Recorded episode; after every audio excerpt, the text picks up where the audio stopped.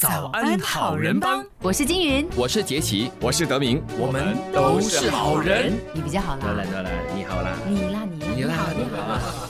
建筑设计也受到对大自然的感知所影响，所以从十九世纪从中国南下的这些移民呢、将地理环境啊、籍贯和文化等因素都融入了各式各样我们这里的建筑设计中，主要都是通过庙宇和会馆展现出来。嗯，那我国早期的这个华人建筑呢，并非是我们想象中的那么单一的哈。整体上呢，看似一致的这个建筑风格，但细节中呢，其实隐藏了很多多元性，还有各种籍贯的一些特质。我们常说新加坡的这一些传统建筑呢很有特色，很精彩。到底精彩在哪里呢？今天我们请到了新加坡科技设计大学的建筑与可持续设计系的副教授杨江善教授呢，跟我们一一的来介绍。早上好，早安，早安，大家好。新年快乐！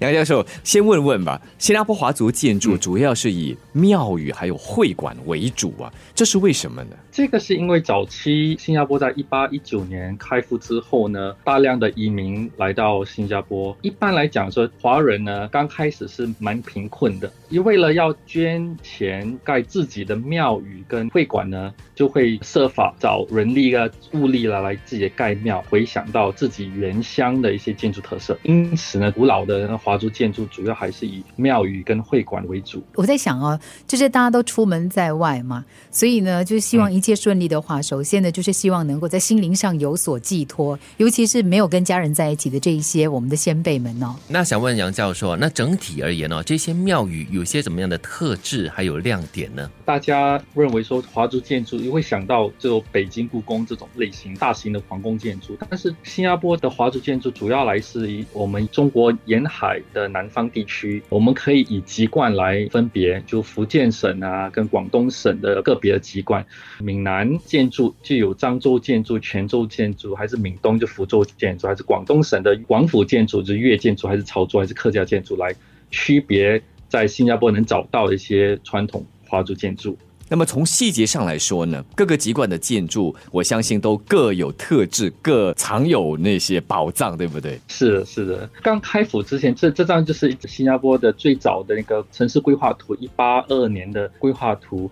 主要的会馆呢，跟那个籍贯呢，就在新加坡河的南方，就是我们现在说的直罗亚街一带。新加坡主要还是以福建人为主，其次是潮州人，接下来就广府人。所以个别籍贯所带来的自己原乡的一些建筑。具有个别的特色，也是新加坡最古老的福建庙宇，就是天福宫。天福宫就在直拉亚一街，它是一个非常典型的一个泉州式建筑。天福宫的山门就是非常非常呃典型、很开放式的门楼的一个形式。除了福建人的话，我们还有潮州人的建筑，比较靠近新加坡河南岸就是粤海清庙。就粤海清庙属于一个子庙，也是两个庙在连在一起的。它是供奉了潮州人的玄天上帝跟那个妈祖，就妈祖也是福建人的一个女神吧。但是因为大家都是航海过来的，所以也供奉福建人的妈祖。为什么说主要还是以那个庙宇跟会馆呢？因为早期南来的移民比较贫困。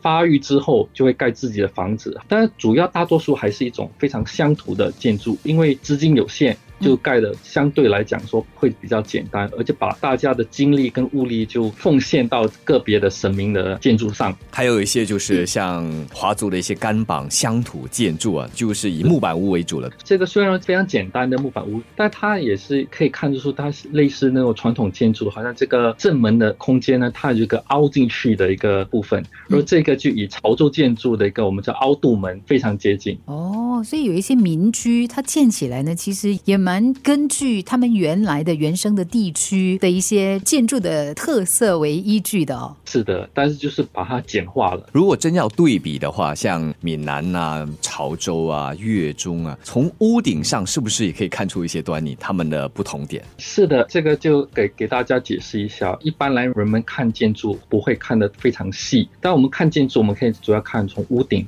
所以屋顶的坡度就有一个弧度，可以看出一般不同的籍贯的建筑形式。我们一般的而言，整个中国土地很大，从长江以北，我们就可以把它称为北方建筑。北方建筑的屋脊是形成直线型的，长江以南，我们统称南方建筑。南方建筑的屋脊通常都有一个小型的弧度，但是我们在新加坡所看到的所谓的沿海地区南方建筑呢，大多数的那个正屋脊都有稍微的一点弧度。除了王府建筑，屋脊是直线型的，所以新加坡我们有一个非常典型的王府的建筑，就是那个旧的那个同济医院，正屋脊是呈直线型的。南闽东坡度跟那个弧度呢会比较大一点，潮州建筑的那个弧度就稍微的缓一点。早安，好人帮，金云、杰奇、得名，星期一到五早上六点到十点。早安，好人帮，我是金云，我是杰奇，我是德明，我们都是好人。你比较好啦，得来得来，你好啦，你啦你你啦你好。今天早上的早安好人帮，我们邀请来的就是新加坡科技设计大学的杨江善教授，给大家介绍新加坡的。华族传统建筑特别看的是庙宇哦。刚才提到的就是这屋顶，其实从呃房子建筑的墙身也可以看出其中的一些故事，对吗？之前有说我们怎样看那个建筑，我们从屋顶开始。其实我们看立面可以看三个底点：屋顶、墙身跟基座。在新加坡的华族建筑，基座会比较少一点。从墙以上的就我们叫屋顶，所以屋顶我们看坡度、看弧度。一般来讲，我们新加坡所有的华族建筑都有一点曲。线型的，除了跃中建筑，你看到直线型的，肯定这个就是广府建筑。呃，如果有坡度的，它可能就是闽南建筑还是潮州建筑。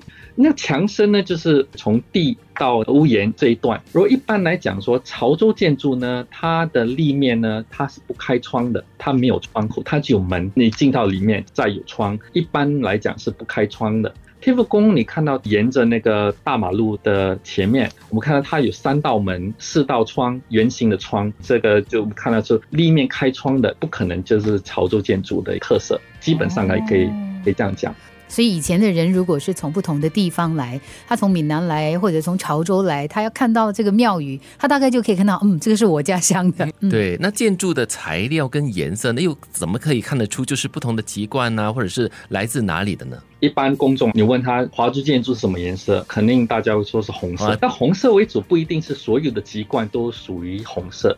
我们所谓的颜色，这个是主色，不一定说只有红色，没有其他颜色。有看到一些绿色的哈。是的，好像主色以红色为主的是好像闽南人的建筑为主。像天福宫这个立面有就呈现了不同颜色，屋顶呢我们就有桃红色的那个屋瓦跟绿色的那个铜瓦，但是在中国原乡呢，大部分的屋顶都是以桃红色为主，而屋檐下面的封檐板呢是有点红色的那个木板在那边，然后接下来就贴金石头的墙身，主颜色除了石头以外就是红色为主，桃红色跟大红色为主，这个是福建人的那个建筑。如果潮州建筑颜色就不大一样了，这个就是在中。总统府斜对面的那个资政地陈旭年的故居，它的门楼有凹进去形式，这个对，潮州的色调是属于冷色调，就是灰色、灰白为主，灰白为主。也可以说福建人的色调是温色调啊，warm color。这个潮州人是冷色调为主，就是以这样的形式来探讨颜色。如果广府建筑也属于冷色调，就灰色跟那个白色为主。我觉得潮州人的那个屋顶也是以灰色为主。现在继续这个，请杨教授来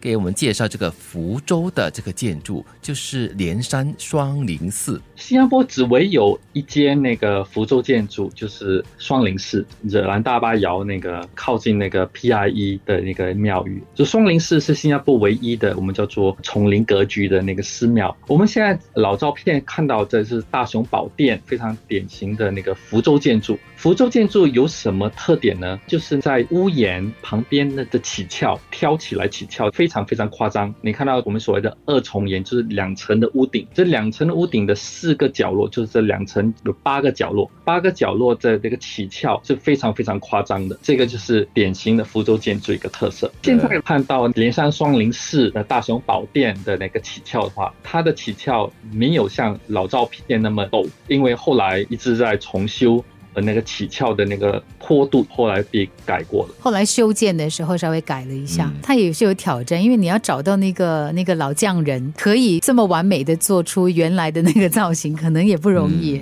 不仅是老匠人，而且还是因为跟新加坡的雨水有关系。新加坡我们雨水量大了，所以它下雨之后，如果坡度很高的话，它排水是很大的挑战，它会有常常会有渗水的个。所以他们有考虑到这一些。看到现在的它这个起翘大概是可能三十五度，以前那个可能多久已经超过四十五，说不定还有五十五、六十度那么的翘了哈。但是目前来讲，双林是在设法在还原起翘，好像他们现在在重修钟鼓楼。钟鼓楼在它历史长河里面也经过不同的时间的那个重修。最早的照片起翘也是非常非常陡的，福州市的。后来因为历史的关系、时间的渗水的关系。它的坡度越来越缓，现在呢，双林是在想方法，再重新再还原那个福州市的起翘。啊，那天我去拜访了，其实他们还在维修中哈。看过了在大巴窑那里的双林寺啊，另外一个地方就在市区内的粤海清庙，是潮州建筑哈。之前我们给大家说，潮州建筑的屋顶的颜色是以灰色为主，所以粤海清庙是非常典型的潮州建筑。你看它颜色就是灰色，跟福建人惯用用的桃红色不一样。而另一点呢，就是屋檐以下就是有那个金色的地方，这个我们叫做封檐板，封掉那个屋檐，就是我们叫封檐板。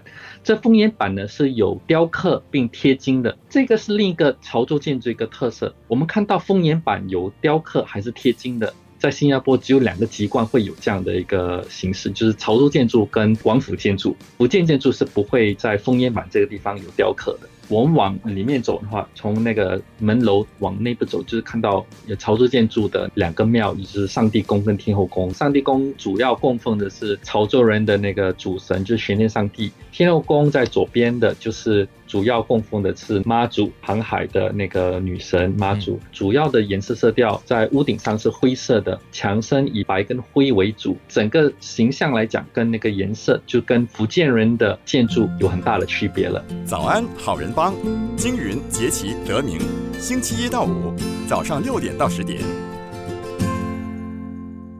早安，好人帮，我是金云，我是杰奇，我是德明，我们都是好人。你比较好啦，得了得了，你好啦，你啦你你啦你好。早安好人帮，我是金云。哎，早安，我是杰奇。早安，我是德明。今天呢，我们继续的跟杨江善教授呢来聊建筑啊。接下来给大家介绍的这个和之前的庙宇就不大一样了，同济医院前同济医院，同济医院呢也是粤中的建筑，也是广府建筑。所以同济医院呢，它的的主色调跟潮州建筑很非常类似，属于是冷色调。屋顶的那个屋瓦是用灰色为主，所以同济医院的屋瓦是灰色的。它墙身也不开窗，也是以白色为主。它的那个体量呢，就是 proportion 就偏高，非常高，挑高的一个建筑群。然后同济医院呢，广府建筑呢，它的屋脊我之前也给大家介绍过。是唯一在中国沿海地区的那个屋脊呈直线型的广府建筑呢，它的木梁架呢跟其他的那个籍贯有所不一样。福建人跟潮州人的木梁架呢有非常非常多的雕花构件，广府建筑相对来讲比较简单，它以体量为主，就是说它给人感觉是比较淳朴简单，但是以高挑的一个空间来呈现它的那个建筑特色。就屋顶比较高嘛。屋顶比较高，会比较高。如果另一个广府建筑一个非常大的特色是柱础，柱子的那个基础啊，叫做柱础。从结构学来讲，柱础要非常稳固牢固，柱础应该比那个柱子的断面还大。但是呃，广府建筑呢有一个很大的一个特点，它的柱础的最细的断面，它还要比柱子的断面还细。这个就有点像我们那个女生在穿高跟鞋的那个形式吧。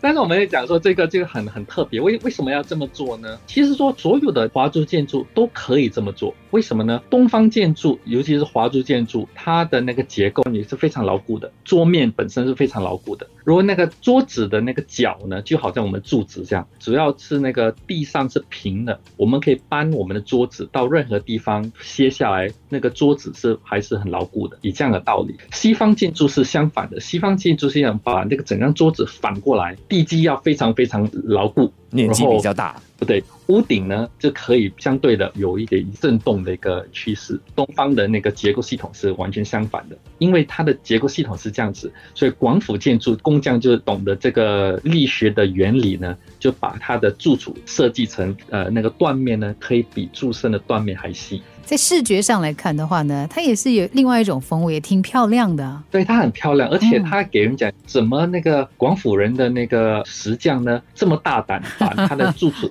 刻的这么那么细。梁教授啊，有没有一些故事啊，一些传说啊，在你介绍了这么多建筑里面，你印象深刻，或者是你有所听闻？天福宫呢的立面就有三道门，中间那道门是画的是龙，左右两侧画的是宦官。宦官就是。所谓的那个太监，宦官门神呢是。新加坡一九七七年由一个画匠叫做萧国珍先生，新加坡人所绘的。当时呢，新加坡跟中国还没有建立正式的邦交。在建立新中国之后，新加坡跟那个中国就已经没有邦交，到邓小平以后才重新建立邦交。所以当时那个年代呢，从中国来到新加坡的那工匠是。不可能来修庙的。所以那个年代就，就新加坡就产生一组专门在修缮维护庙宇的一些工匠们。但是这些工匠们并非科班出身的，所以萧国珍他是一个画匠，他就来画了那个天福宫的宦官门神。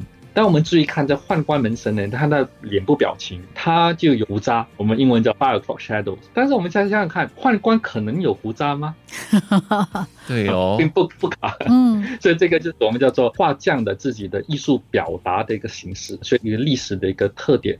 很有趣，他画的这个宦官的这个样貌哦，其实也比较偏向东南亚的人啊。嗯，我们刚才就是说不像华人哈，对，像那个像异族同胞，南亚地区的人，对对，有一个很非常典型的一个新加坡特色吧。也蛮适合天福宫的，像之前这个杨教授有提到嘛，天福宫自己本身它的那个像那个铁栅栏啊，还有它地板上的那个砖呢、也融合了很多的文化。早安好人帮，金云节气得名，星期一到五早上六点到十点。早安好人帮，我是金云，我是杰奇，我是德明，我们都是好人。你比较好啦，你好啦，你啦你你啦好。你好刚刚讲到的，就是一看就知道是某一个籍贯的建筑的特色，但是呢，因为这个地缘关系，大家来到同一个地方，互相的影响，可能在我的建筑当中也可以看得到你的建筑特色，这样子。嗯，这就是所谓的复合式建筑吗？杨教授？是的，所以复合式建筑是说，在中国原乡呢，如果你在一个福建人的地区，它就是福建建筑为主；你在潮州人地区，就以潮州建筑。在新加坡，因为我们是多元种族的一个社群嘛，一栋建筑我们可以看出不同建筑风格的影响。非常典型的也在直罗亚一街，就是福德祠。这福德祠呢，从祠的历史上看呢，这个祠是以两大族群建立的，它是客家人跟广东人联合建立的一个祠庙。建筑外观它并非客家建筑，它也并非广府建筑。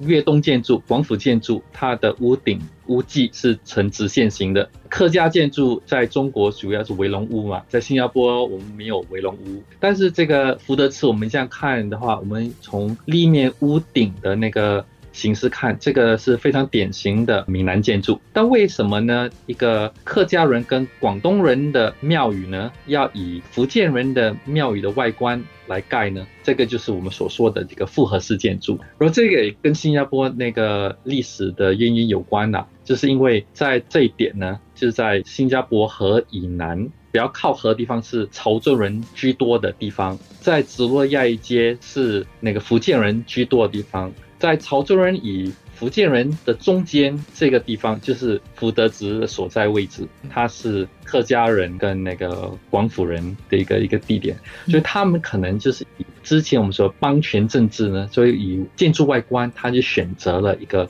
比较福建人的一个建筑形式来盖。嗯，在福德祠呢，我们也仔细看，虽然说它的外观呢还是以福建人的屋顶的形式为主，我们看西部住处，你走到福德祠的大堂里面，看它的那个木结构也比较少雕花，它还是以提亮以比较淳朴为主，所以外观是以福建人外观。你走到里面的话，走到看到的住处还是以王府人建筑的特点为主。内涵都藏在细节里面了。杨教授，我想问一下，会不会像在新加坡哈，就是虽然我们来自不同的地方，但是会不会有一些庙宇是因为在那个地区刚好有来自潮州的人他出钱，来自漳州的人他出钱，所以整栋庙宇它可能有一个主题，但是呢，其实有一些细节的地方是受到不同地区的文化的影响的。哦，我不会排除这一点，这个有很大的关系。但是我们目前为止，我们还没有办法在历史的那个文献里面找到很大的那个资料。但福德祠是有的，福德祠最大的那个捐献者吧，就是张芳林。张芳林是福建人吧？他捐了给客家人跟那个广府人来盖这个福德祠。但其他的案例呢，哎呀，还是有待研究。就麻烦你多研究了。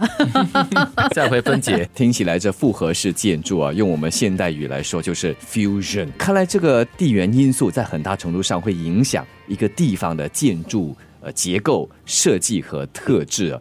但是唯独在新加坡，我们地方小，再加上呢彼此距离这么的近哈，可能呃这个籍贯的建筑却建在比较多另外一个籍贯的人居住的地方，而会出现正如现在介绍的这个福德祠这样子的一种复合式的建筑的出现了。好的，那么今天呢，早安好人帮非常开心，有杨江善教授给大家那么详细的介绍了新加坡的庙宇建筑啊，特别是通过不同籍贯的建筑，让我们进一步认识在新加坡这个多元文化这样的一个特征。非常谢谢杨教授，谢谢谢谢大家。早安好人帮，金云节气得名，星期一到五早上六点到十点，